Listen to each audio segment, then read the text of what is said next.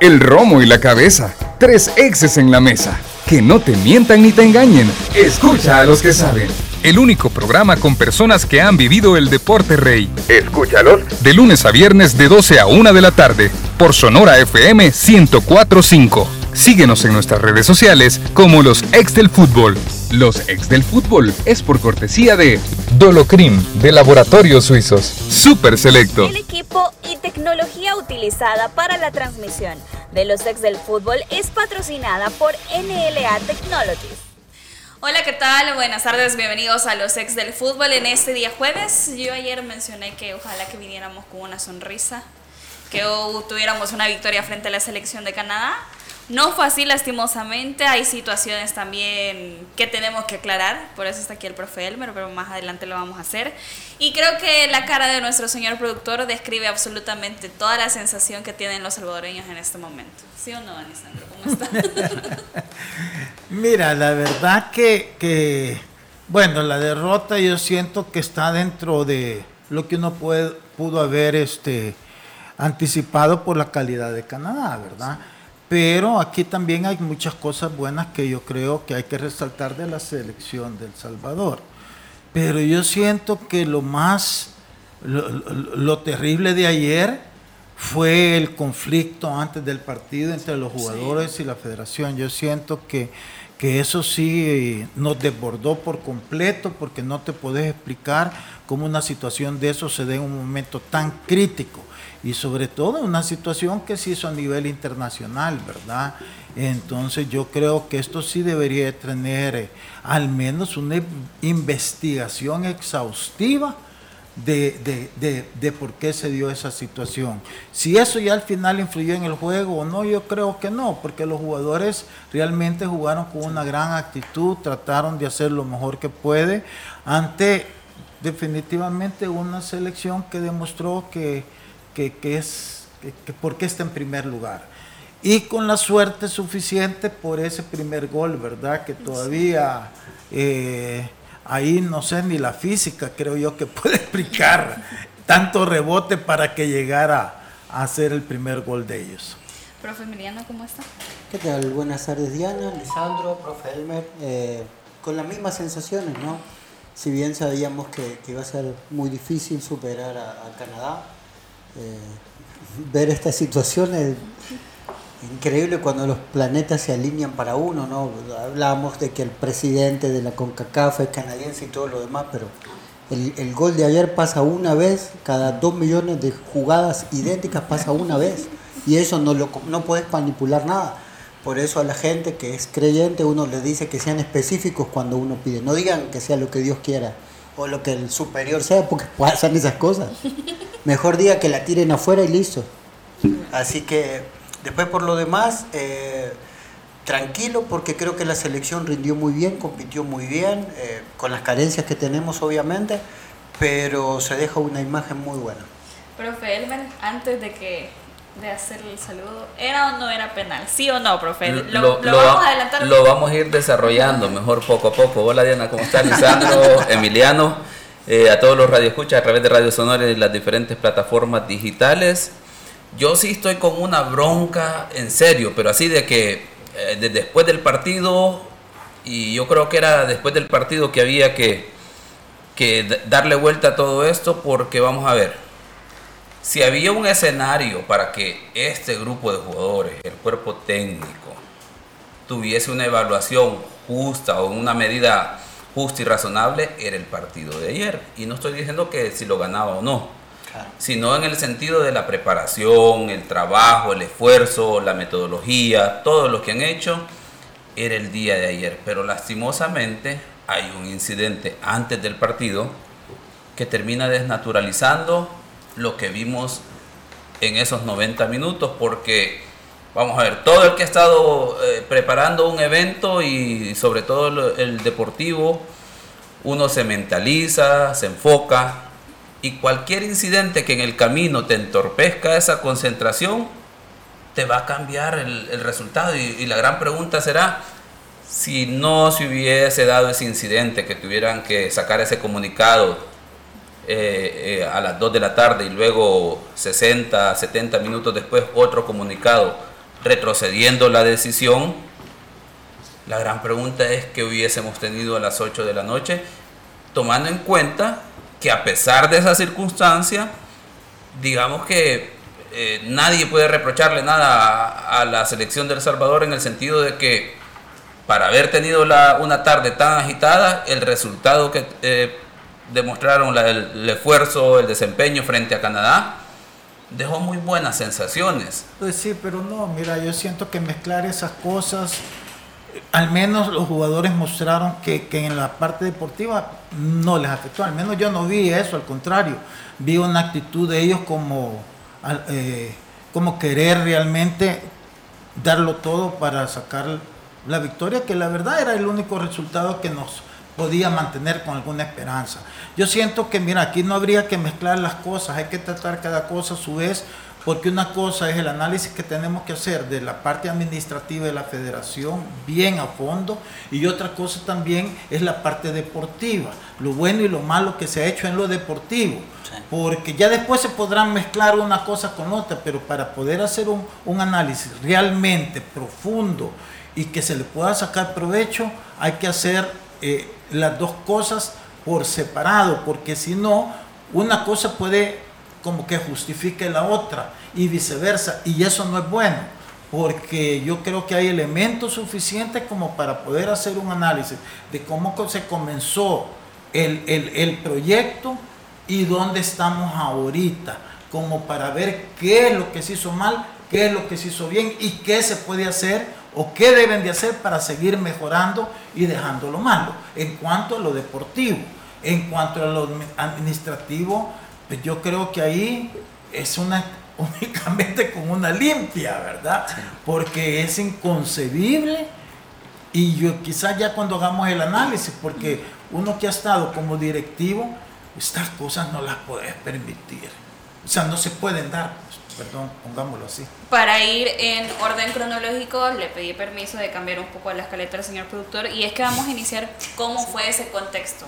¿Cómo inició toda esta situación de que los jugadores publicaran a través de sus cuentas oficiales este comunicado de prensa que se lo vamos a presentar también, eh, que cita los puntos eh, principales, que se les ha faltado respeto como profesionales y personas, que esa mañana del partido del día de ayer el presidente escogieron el peor momento para distraerlos y recriminar acerca de una situación que también nosotros mencionábamos, en un periódico de nuestro país mencionaban de que los mismos jugadores habían comprado la indumentaria eh, de frío allá en los Estados Unidos. Se les recriminó acerca de esta situación y se les amenazó con no cancelarles o no pagarles lo que se había llegado a un acuerdo para estos partidos. Hay una conferencia de prensa también de parte del presidente de la Federación Salvadoreña de Fútbol. Eh, creo que también ese punto lo tenemos que tocar don Lisandro, esos temas que se mencionaron o también la actitud que mencionó el presidente de la Federación Salvadoreña de Fútbol no fue la adecuada y hablamos en ese contexto. Era un partido importante, un partido que solo teníamos para ganar, para tener las posibilidades. Mira, primero vamos a, voy a tratar de, de, interpretar en función de mi experiencia dirigencial cómo se desarrollaron las cosas.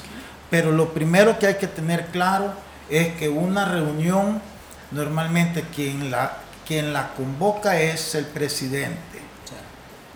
Otra cosa es que los, jugadores soliciten una reunión, pero si un, grupo de jugadores solicita una reunión, es el presidente quien establece el momento, la hora y todo para la reunión. Entonces, la responsabilidad siempre es de la cabeza. Entonces, en este caso, que haya habido una, una reunión en un momento donde los jugadores tienen que estar en sus cuartos descansando, concentrados para el partido, es inconcebible que se le haya ocurrido al presidente de la federación hacer una reunión para lo que haya sido. Lo único que podría ser válido, que tampoco es recomendable, es muchachos, les voy a dar 50 mil dólares más de premios si ganamos. Por, poner un extremo que ni es recomendable. Ya el día del partido la gente tiene que estar concentrado en el juego. Entonces, si nosotros vemos el comunicado de los jugadores, que es el primero en salir, son claros en dos puntos. El primero es el reclamo que se les hace por la noticia que sacó el gráfico con relación a los implementos de frío que tuvieron que comprar algunos jugadores en su estancia ya en, en, Indianápolis, ¿verdad? En Ohio, Columbus, Ohio. No, ah, en, el campamento. En el ahí que comenzó, comenzó. Entonces el reclamo que le hace el presidente de la federación a los jugadores porque asume que ellos son los que filtraron la información al medio de comunicación. Eso me lo imagino yo viendo la, reunión que los jugadores se molestan y empiezan que, porque claro, está siendo señalado de chambroso o de, o de traición, ¿verdad?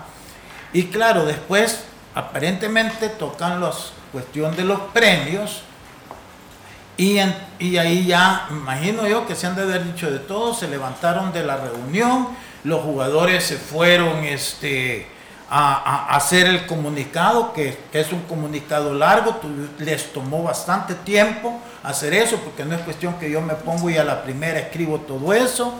Y claro, el presidente de la federación se ha de haber ido todo asustado a ver qué decía. En esa su aflicción este, es que sacan a hacer una conferencia de prensa para ver qué iban a decir y se reúne con Hugo Pérez porque en las imágenes se ve bien claramente que cuando él va a bajar a dar la conferencia de prensa, quien viene con él es Hugo Pérez, pero se separan en el momento que él entra al auditorio.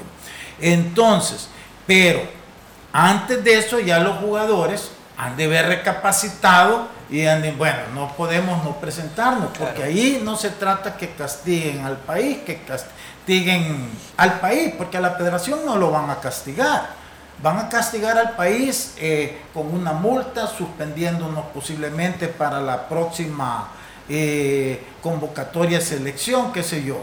Pero es que lo más importante en este momento para los jugadores era que los castigos iban a ser para ellos también. Ellos podían haber sido sancionados de por vida por una acción de esas.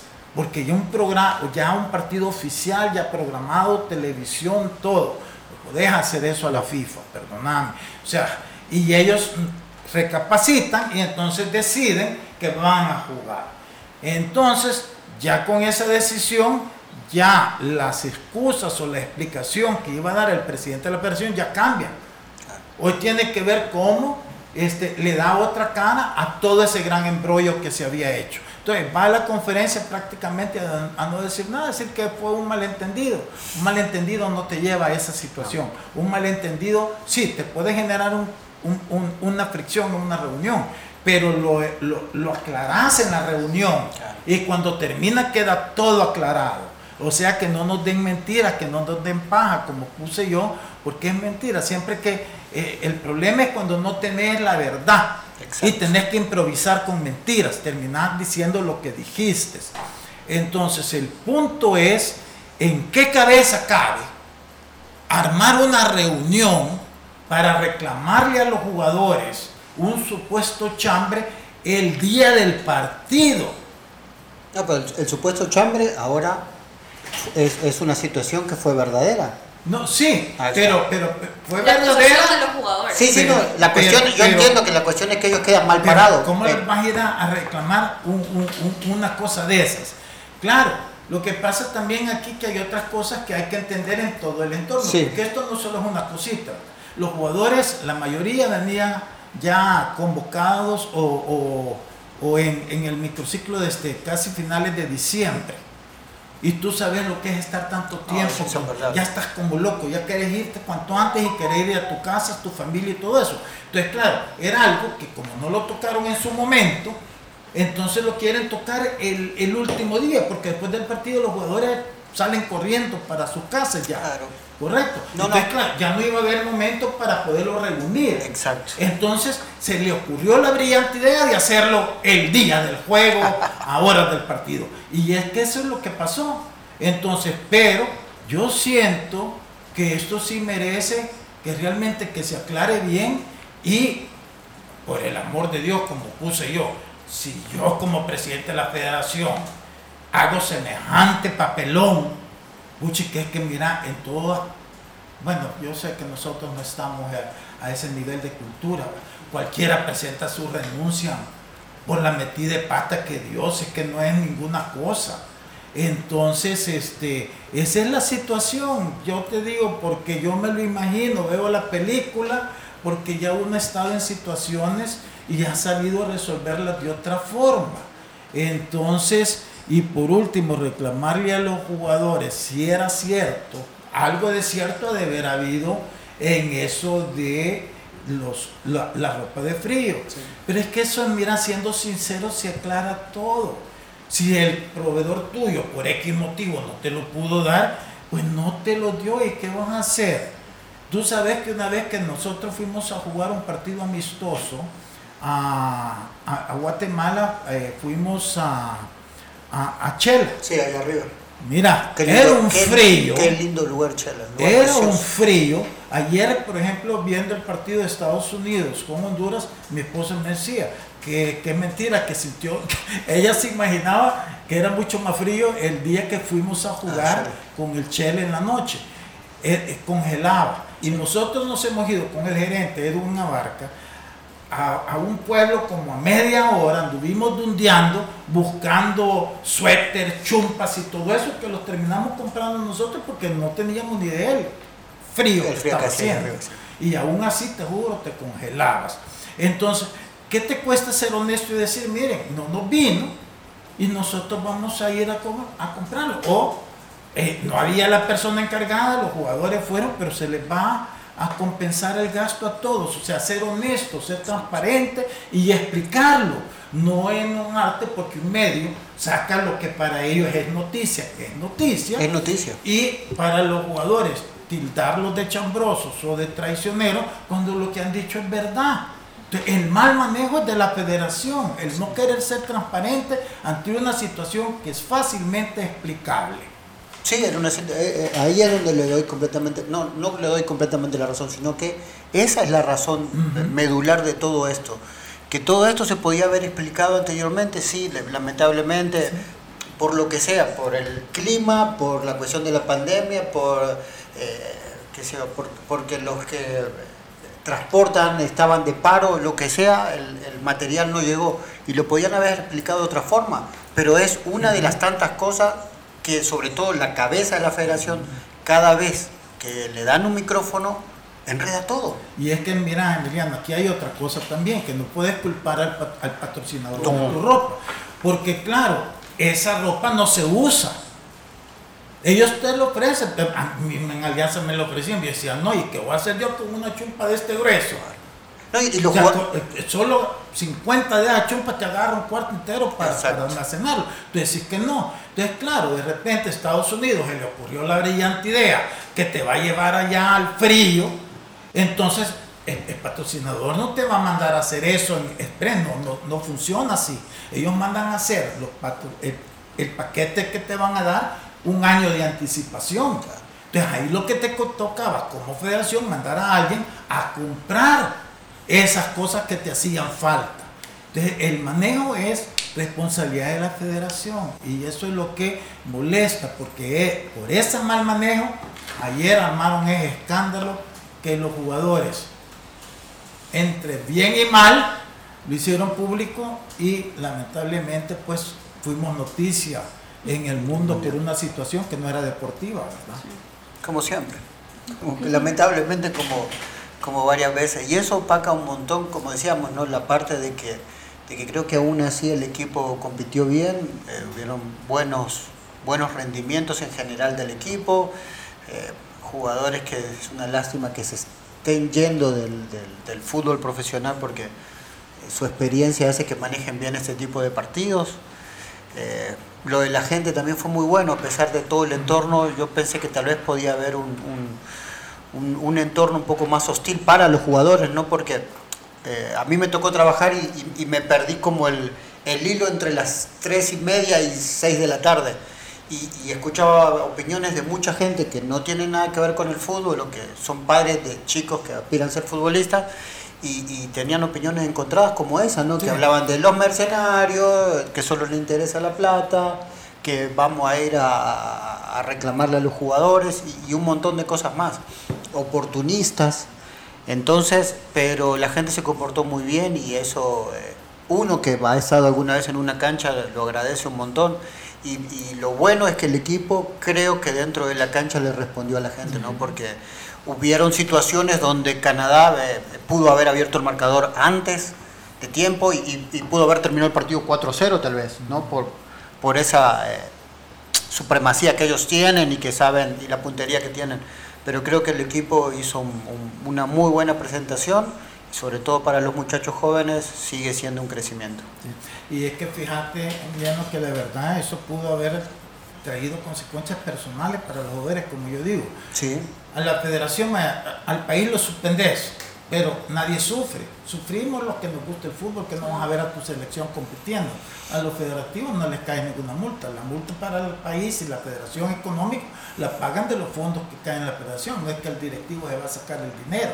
Aquí los únicos que realmente iban a sufrir en carne propia la suspensión eran los jugadores. Por eso es bueno que hayan recapacitado y que otra vez tampoco actúen de una forma tan así, porque ellos pudieron perfectamente hoy convocar una reunión y exponer todos estos problemas. Hubieran quedado mejor y la gente los hubiera valorado, no se hubieran expuesto ellos a que es un grupo este, se expresó así de ellos, pero por otro lado el riesgo que si no hubiera habido una cabeza en ese momento que les dice, hey, espérense, esto no nos conviene y quizás si hubieran ido, ahorita estuviéramos con 25 jugadores suspendidos ya. Sí, probablemente. Yo eso es algo que, como digo, no, yo me perdí esa, esa, ese hilo entre el 3 y las 6 de la tarde por, por las cuestiones de trabajo, pero cuando apenas vi el comunicado, por lo menos a mí la sensación que me dejó era que era imposible que los jugadores no se presentaran en la cancha.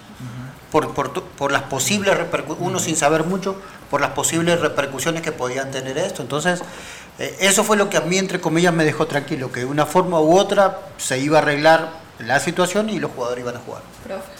Vamos a ver, eh, yo agregar que me pareció una situación hasta cierto punto subreal, ¿verdad? El día de ayer, porque yo de repente decía, será una broma, ¿verdad? O sea... yo creo que todos al principio sentíamos que eh, era... Porque me parecía la situación demasiado, demasiado serio y tal vez agregar en algunos elementos en cuanto a las implicaciones. Esto implicaba de una multa de alrededor de 20 mil a 40 mil francos suizos, que son alrededor de 21 mil, 22 mil dólares a 43 mil dólares. Por, por, la suspensión del partido, indemnización por daños y perjuicios a la organización, por todo lo que implicaba el partido de ayer, se imaginan patrocinadores, derechos de televisión y más, ¿verdad? Y luego el tema de la suspensión que como ya lo mencionó y lo adelantó Lisandro, es una suspensión que está fallando, o sea, o estás abandonando una competición de eliminatoria de Copa del Mundo, pues la sanción tiene que ser del grado de, de, la, de la falta, ¿verdad? En este caso implicaba casi que quedar eliminado de la próxima eliminatoria de la Copa del Mundo y todas las competiciones internacionales organizadas por FIFA y como consecuencia de la Confederación, que sería CONCACAF. Y dentro de esto, ¿cuál es la diferencia, digamos, cuando, porque de repente decían, no queremos que nos pase una situación similar a Guatemala? No, es que era peor a la de Guatemala, porque Guatemala tuvo una suspensión en la medida que ellos no subsanaran la situación legal que estaban viviendo en ese momento. Por lo tanto, la suspensión podía tardar seis meses, un año o dos años, más o menos. Dependía de como lo que tardó por, mientras ellos se ponían de acuerdo y arreglaban esta situación. En este caso implicaba prácticamente, si la FIFA decía dos o cuatro años, había que esperar todo ese tiempo para volver a competir y posiblemente que, que, sean dos años, posiblemente la eliminatoria del Mundial ya inició. Entonces prácticamente no podés participar de una eliminatoria que ya inició porque estaba afuera, no, no entraste en, en los sorteos, en el calendario y en la lista de participantes. O automáticamente podían ser los cuatro años y esto afectaba a, la selección, a los clubes, podía ser muy amplia la, sanción.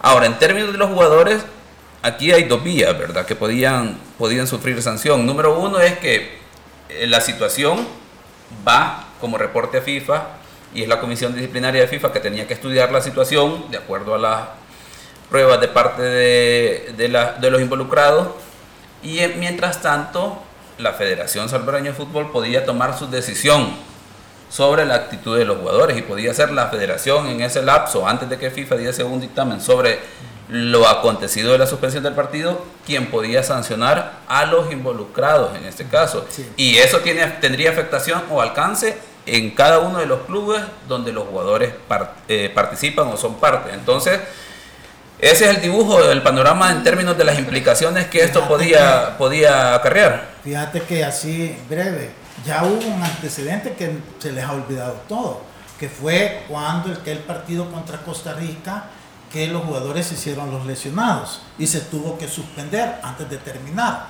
Bueno, eh, la UNCAF, ya no estamos hablando de la FIFA, ni con, ni ni la FIFA, la UNCAF sea, por los compromisos que tenían con los patrocinadores y todo, realmente reventaron de la cólera y llevaron la investigación. Yo estuve involucrado en ese momento porque tenía tres jugadores de la selección que, este, que, que, estuvieron en ese encuentro. Que estuvieron en ese encuentro. Y fueron bien claros. Si no dicen la verdad, los suspendemos por dos años. A todos. Bueno, y tenían las grabaciones, ¿verdad? Entonces cuando yo estaba ahí reunido con ellos, este, eh, el, que era médico, el doctor Rivas, Rivas que descanse. él negó todo y por eso lo castigaron un año. Yo logré, yo no tenía nada que ver en el lío, yo por proteger a mis jugadores, hablé con los jugadores y les dije, miren muchachos, esto es delicado, hagan, las confiesen y si confiesan, entonces yo voy a ver que ellos les bajen la sanción. Y efectivamente me dijeron, mire, si ellos confiesan, pero queremos la verdad, les vamos a dar dos juegos. Y efectivamente hicieron la declaración jurada y por eso es que terminó saliendo del comité ejecutivo Rodrigo Calvo. Ahí lo obligaron a, bueno, no lo obligaron, o renunciar o te echamos. Entonces él renunció para no verse feo que lo echaran por ese incidente. ¿Por qué lo culparon a él y no de los Cobos en ese momento? Porque era la autoridad máxima. Y él estaba ahí cuando de los Cobos dio la orden y no le dijo, hey, no lo hagas. Y entonces iban a castigar a De los Cobos, fíjate bien, pero no lo castigaron porque no querían dar la imagen que querían perjudicar al Salvador, porque estábamos, ya habíamos entrado a la hexagonal. Y para que, y como en ese momentito todos eran como que agarran momentos que apoyas a un técnico, ¿verdad? Para que El Salvador no sintiera que estaban en contra de él, solo sacrificaron a Rodrigo Calvo. ¿Pero por qué? Porque él estuvo en esa toma de decisión. Aquí hubieran sido los jugadores los castigados. Y si para un partido, un café eran dos años, imagínate para un partido de eliminatoria mundialista que es de la FIFA, el castigo que lo hubiera caído. Sí. Vamos a hacer una pausa comercial, al regresar vamos a hablar eh, del parado táctico del profesor Hugo Pérez, las situaciones de VAR, si era o no era penal, y las aspiraciones que, que podemos tener para el próximo Mundial. Y solo en Super Selectos tienes 365 días de ahorro en los productos que más necesites. También pruébalo Dolocrin Marihuana. Dolocrin Marihuana para masajes relajantes, alivia el dolor muscular, golpes y torceduras que le apliquen Dolocrin Marihuana de laboratorios suizos. Ya regresamos con más de los. Esta es una cápsula de destinos del fútbol, gracias a Copa Airlines. El Estadio Rommel Fernández, famoso y mítico estadio panameño, también conocido como el Coloso de Juan Díaz, se encuentra en su capital, la ciudad de Panamá. Su última remodelación fue a finales de la década de los 2000 y su reinauguración fue para albergar los noveno Juegos Deportivos Centroamericanos de 2010, celebrados en Panamá y El Salvador, y cuenta con una capacidad para 26 mil personas, y su césped es natural. Puedes viajar a Panamá y disfrutar de uno de los estadios más grandes viajando por Copa Airlines. Puedes reservar tu vuelo ingresando a www.copaair.com y disfrutar de cada uno de los destinos apoyando a la selecta. Esta fue una cápsula de destinos del fútbol, gracias a Copa Airlines. Los ex del fútbol. Regresamos. En Super Selectos nos encanta comenzar el año con esperanza, porque tenemos 365 oportunidades para apoyarte como siempre, con grandes ofertas, con descuentos increíbles y ahora bajando los precios en los productos que más necesitas. En tu Super te damos 365 días de ahorro para que todo el año cuides de los tuyos ahorrando en grande. Siempre encuentras ofertas, siempre te llevas ahorro. Super Selectos, tu super. Ay, me siento estresado y me duele todo. Me quiero relax. Prueba el nuevo Dolocrin Marihuana para masajes relajantes. ¿Dolocrin Mari qué? Dolocrin Marihuana. Y también Dolocrin Original y Dolocrin Forte. ¡Que le apliquen Dolocrin! Crema analgésica y de precalentamiento que alivia el dolor muscular, golpes y torceduras. ¡Que le apliquen Dolocrin! Dolocrin Original, Forte y el nuevo Dolocrin Marihuana. Dolocrin, el masaje que sí alivia. Compruébalo. ¡Que le apliquen Dolocrin! Laboratorios Suizos, innovando con excelencia. En caso de duda, consulte a su farmacéutico. En Super Selectos nos encanta comenzar el año con esperanza, porque tenemos 365 oportunidades para apoyarte como siempre, con grandes ofertas, con descuentos increíbles y ahora bajando los precios en los productos que más necesitas. En tu Super te damos 365 días de ahorro para que todo el año cuides de los tuyos ahorrando en grande. Siempre encuentras ofertas, siempre te llevas ahorro. Super Selectos, tu super. ¿Te cuesta arrancar tu día? ¿Te sientes cansado y sin energía? Activa tu energía con Energisil Forte. Energisil Forte, energía para cada actividad en tu día a día. Energisil Forte con nueva fórmula. Contiene zinc para fortalecer tus defensas. Con un sobrecito al día aumentas la resistencia física y mental para andar activo y rendir mejor. Energisil Forte sin azúcar y sin calorías. Energisil Forte también en tabletas. Activa tu energía con Energisil Forte. Laboratorios Suizos, innovando con excelencia. En caso de duda, consulte a su farmacéutico. En Super Selectos nos encanta comenzar el año con esperanza, porque tenemos 365 oportunidades para apoyarte como siempre, con grandes ofertas, con descuentos increíbles y ahora bajando los precios en los productos que más necesitas. En tu Super te damos 365 días de ahorro para que todo el año cuides de los tuyos ahorrando en grande. Siempre encuentras ofertas, siempre te llevas ahorro. Super Selectos, tu super. Ay, me siento estresado y me duele todo. Me quiero relax. Prueba el nuevo Dolocrin Marihuana para masajes relajantes. ¿Dolocrin Mari qué? Dolocrin Marihuana. Y también Dolocrin Original y Dolocrin Forte. ¡Que le apliquen Dolocrin! Crema analgésica y de precalentamiento que alivia el dolor muscular, golpes y torceduras. ¡Que le apliquen Dolocrin! Dolocrin Original, Forte y el nuevo Dolocrin Marihuana. Dolocrin, el masaje que sí alivia. Compruébalo. ¡Que le apliquen Laboratorios Suizos, innovando con excelencia. En caso de duda, consulte a su farmacéutico. Continuamos con los ex del fútbol. Continuamos con más de los ex del fútbol y ahora sí nos vamos a meter de lleno en el planteamiento del profesor Hugo Pérez. Una vez más, no le pegamos al planteamiento. Debido a las situaciones también que se presentaron, eh, nos comentaban acerca de la situación de Mario, que a pesar de tener el tobillo inflamado sí se iba a arriesgar a jugar este partido, pero no pudo lastimosamente.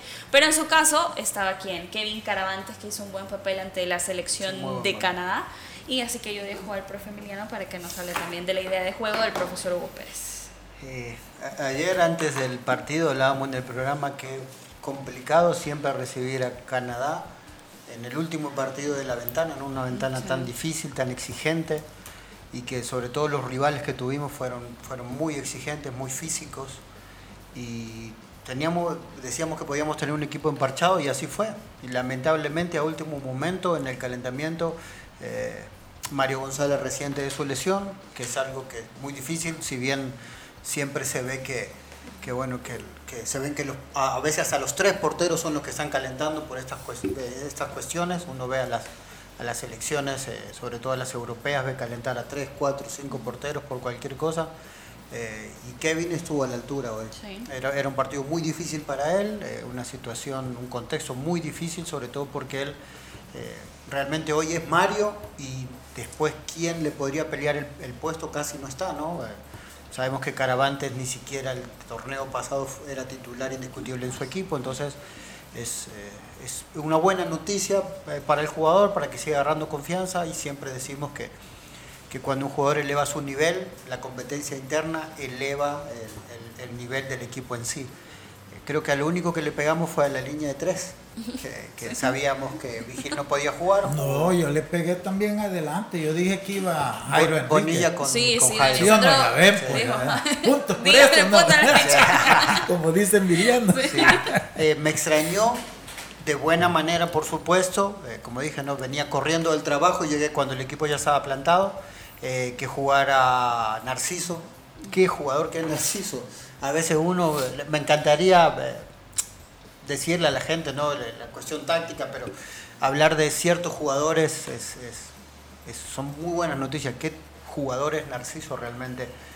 con la corta estatura que tiene y, y sus limitantes físicas, porque las tiene, es obvio, sobre todo contra un equipo eh, con un portento tan fuerte como el de Canadá, hizo un partido espectacular, ¿no? Está en todos lados, cuando tiene la pelota la usa con una cabeza. Eh, uno que ha estado en una cancha, aún jugando amateur, vos sabés que pegas una corrida y después cuando te dan la pelota, eh, no, no, te dan ni siquiera para pensar, ¿verdad? Me da, me da, entonces el, tipo tiene un nivel impresionante sabiendo que aparte tenía una lesión. Eh, después lo que sorprendió a mí un poco fue eh, lo de Alex Larín. Sabíamos que estaba tocado, pero pensábamos que podía jugar. Eh, Arles también jugó un buen partido ahí con Hoylet, eh, tuvo su pequeño duelo personal. Eso tal vez limitó algunas situaciones en el juego donde él podía haber progresado porque tal vez se dedicó también en un momento mucho a protestarle al árbitro. El árbitro fue, a mí me parece que fue muy malo, muy malo en situaciones similares siempre la balanza era a favor de Canadá. Entonces eso hizo que, que con todo el contexto que ya teníamos desde la mañana, el jugador también por momentos se perdiera.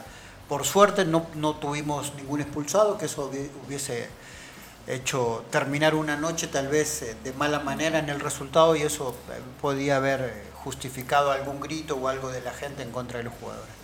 Lo de Eric Calvillo sigue siendo bueno, a mí me gusta, es un jugador que, que me parece interesante, sigue, que tener, sigue teniendo que crecer bastante en esto, pero ayer se necesitaba eh, un jugador con dinámica, que correteara mucho a los rivales, que no les permitiera una salida rápida y que con la pelota eh, nos diera salida. ¿no? Eh, creo que Eric le faltó un poco de salida o, en los últimos tres cuartos de cancha tener un poco más de presencia, pero después para lo demás lo hizo muy bien.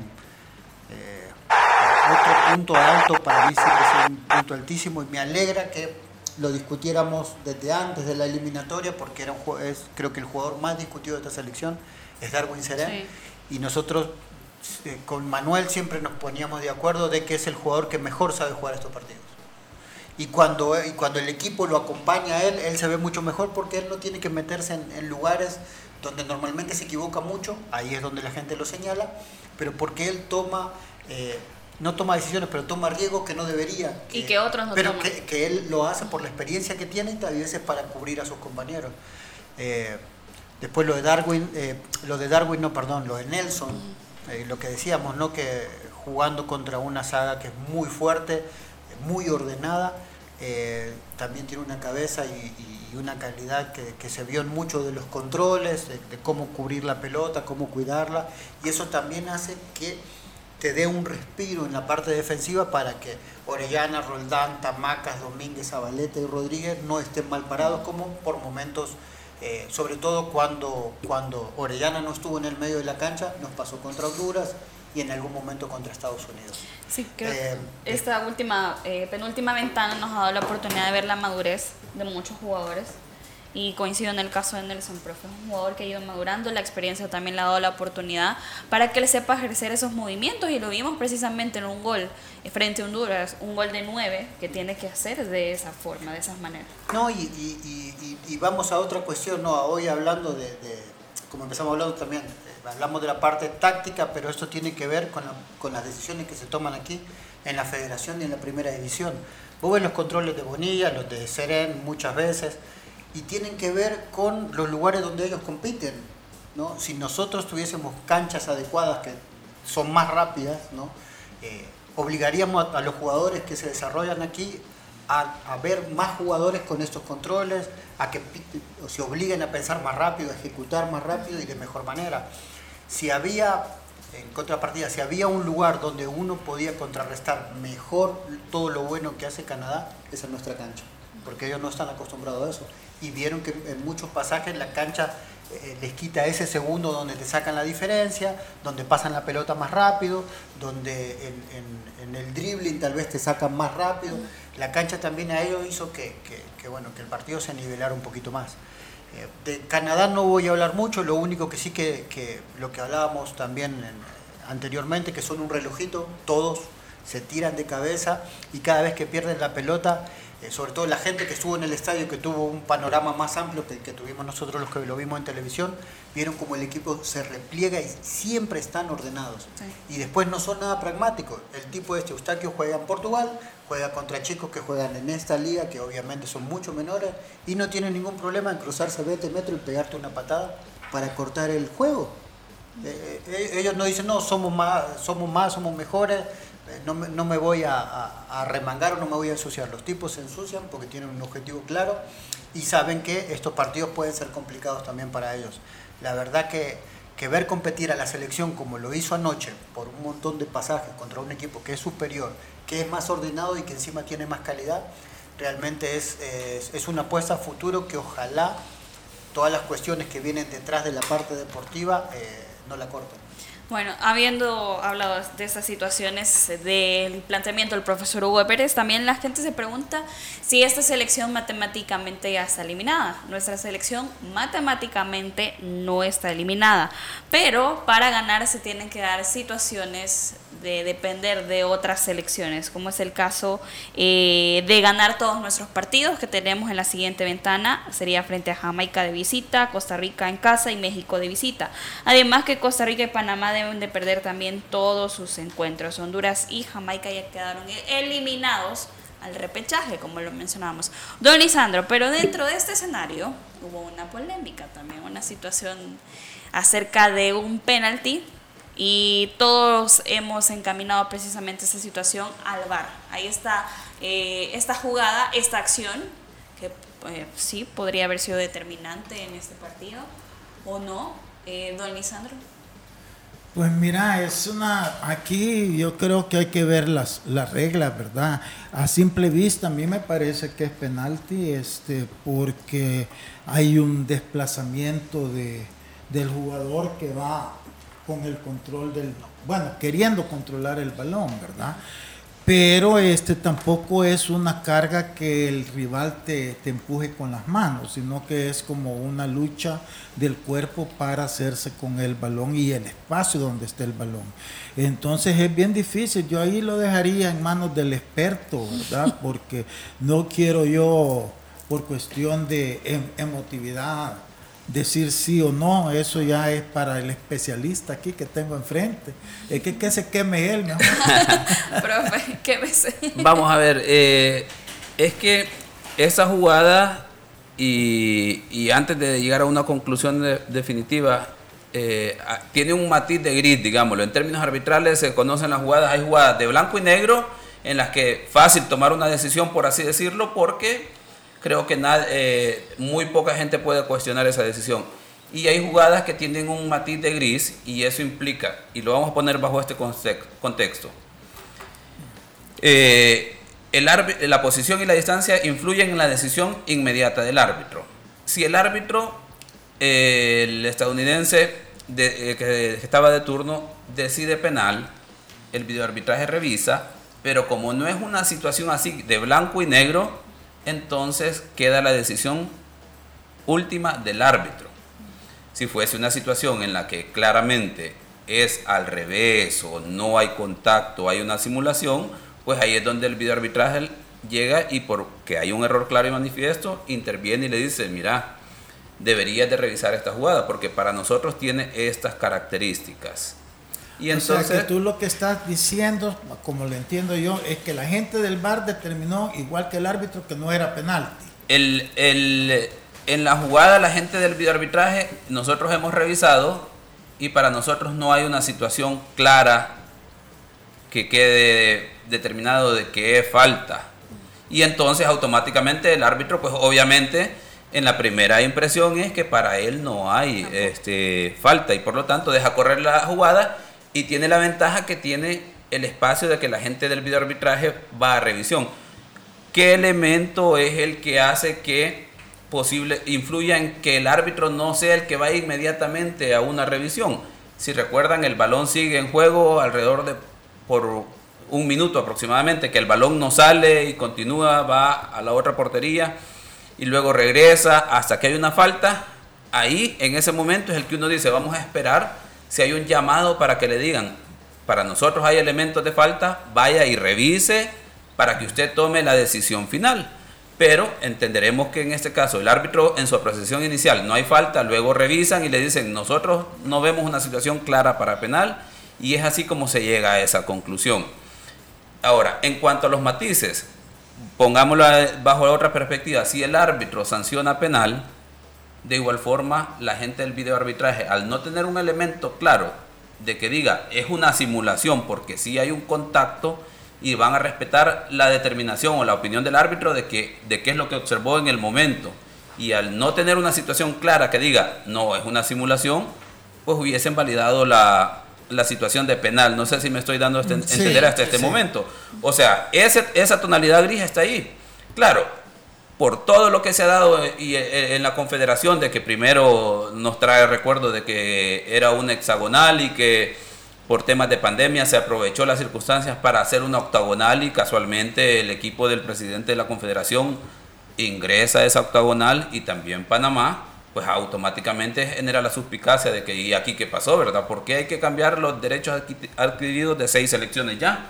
Cuando El Salvador estaba a ganar un partido en la siguiente ventana y, ya, y que Canadá empatara o perdiera, incluso solo con que El Salvador ganara los partidos, dos partidos de las dos ventanas que había, ya estaba en, en la hexagonal. Entonces, luego se cambia el formato completamente, una octagonal, y pues claro, lo que yo he insistido, la importancia de tener dirigentes al alto nivel, posiblemente no para que favorezca, sino para hacer prevalecer los derechos que ya tenés adquiridos.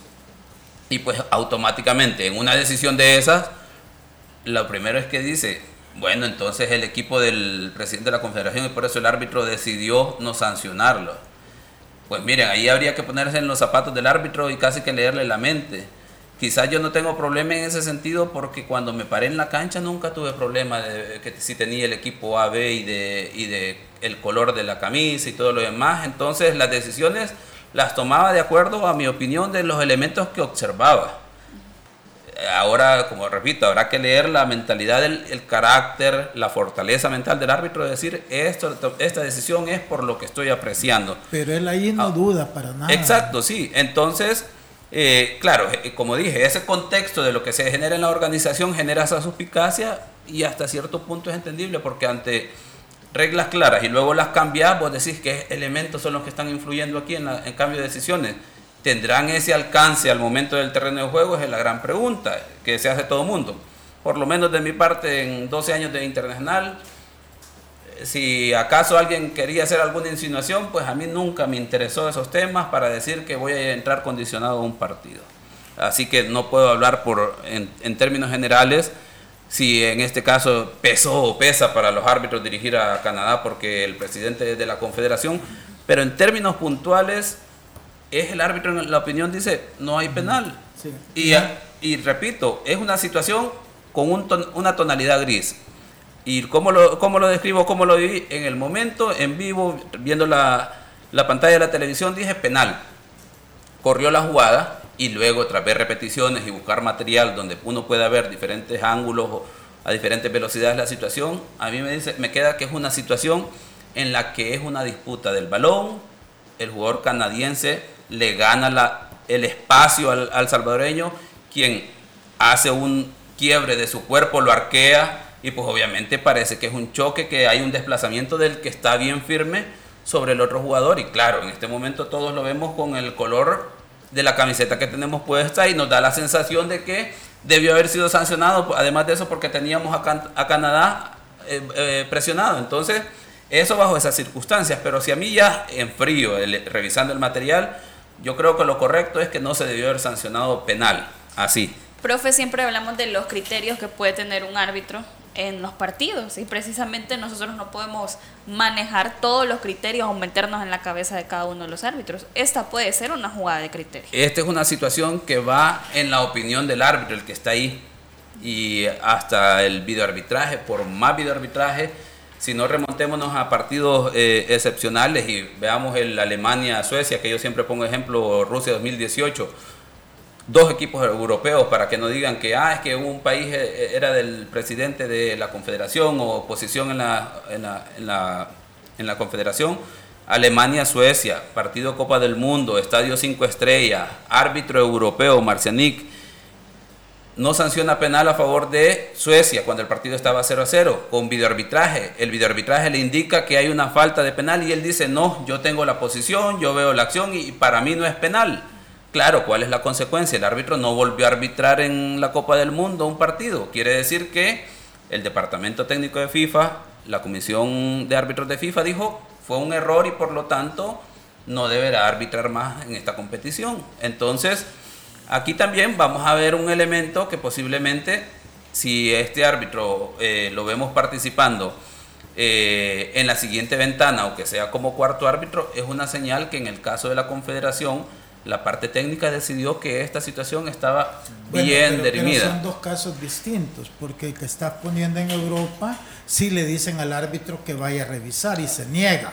En este caso no le dicen nada, porque este, en ningún momento lo ves a él en, este caso, en comunicación con la gente de él. Ese es un elemento que debería de quedar para que la Confederación, en términos de transparencia, porque ese es el tema que está en discusión en estas decisiones, debería de liberar los videos y audios de la toma de estas decisiones, porque como lo hablamos en el tema que iniciamos, el tema administrativo, esta parte también ayudaría en la parte de, transparencia para la Confederación, de que den a conocer si estas circunstancias son errores o no, si los árbitros, cuál fue la discusión de videoarbitraje, la, lo que interpretó y aplicó el árbitro de tal forma que quede claro que si fue un error claro y manifiesto, o la decisión fue correcta o cómo se llegó a esa conclusión para evitar todas esas situaciones de suspicacia que se generan.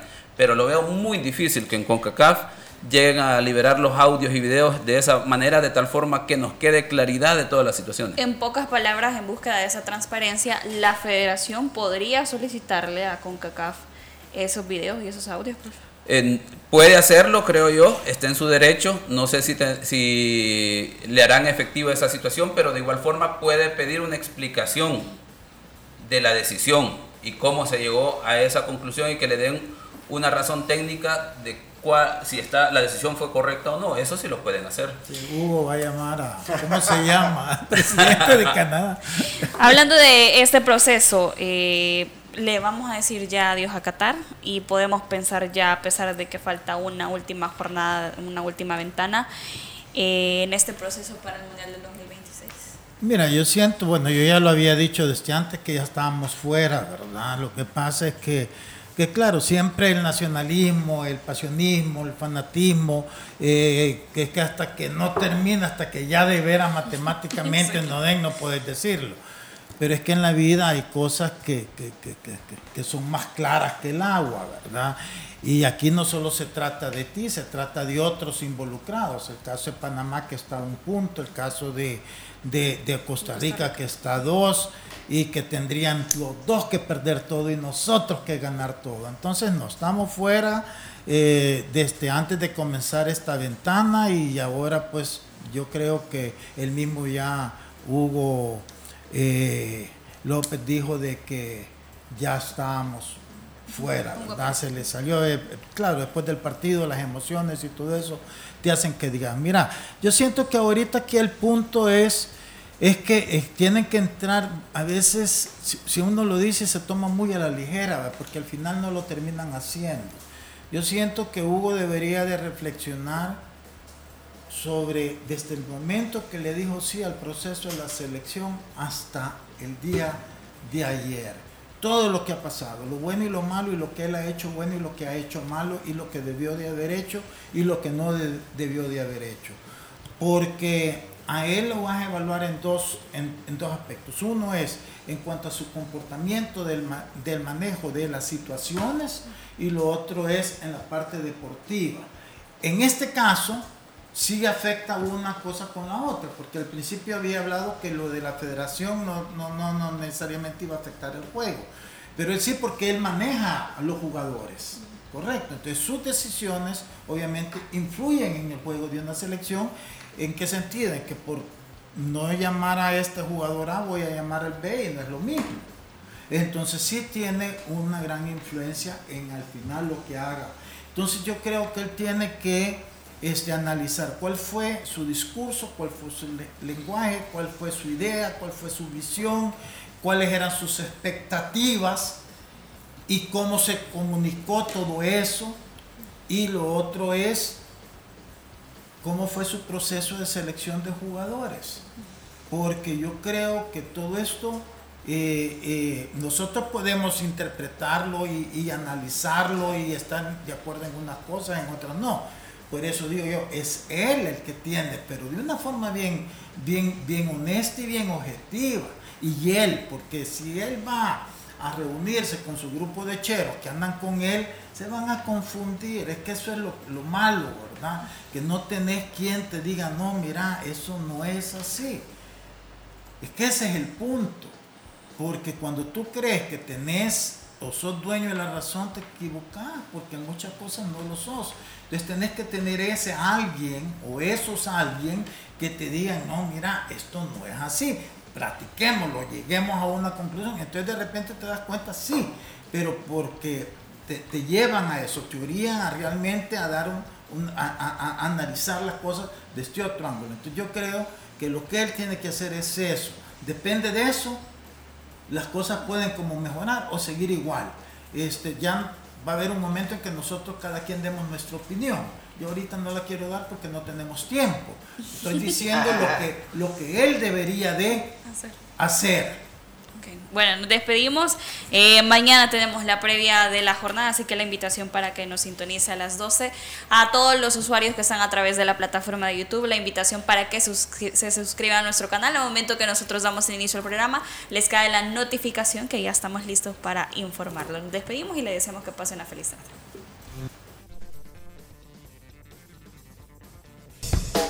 La autoridad, el romo y la cabeza. Tres exes en la mesa. Que no te mientan ni te engañen. Escucha a los que saben. El único programa con personas que han vivido el deporte rey. Escúchalos. De lunes a viernes de 12 a 1 de la tarde. Por Sonora FM 1045. Síguenos en nuestras redes sociales como los ex del fútbol. Los ex del fútbol es por cortesía de Dolocrim de Laboratorios Suizos. Super Selectos.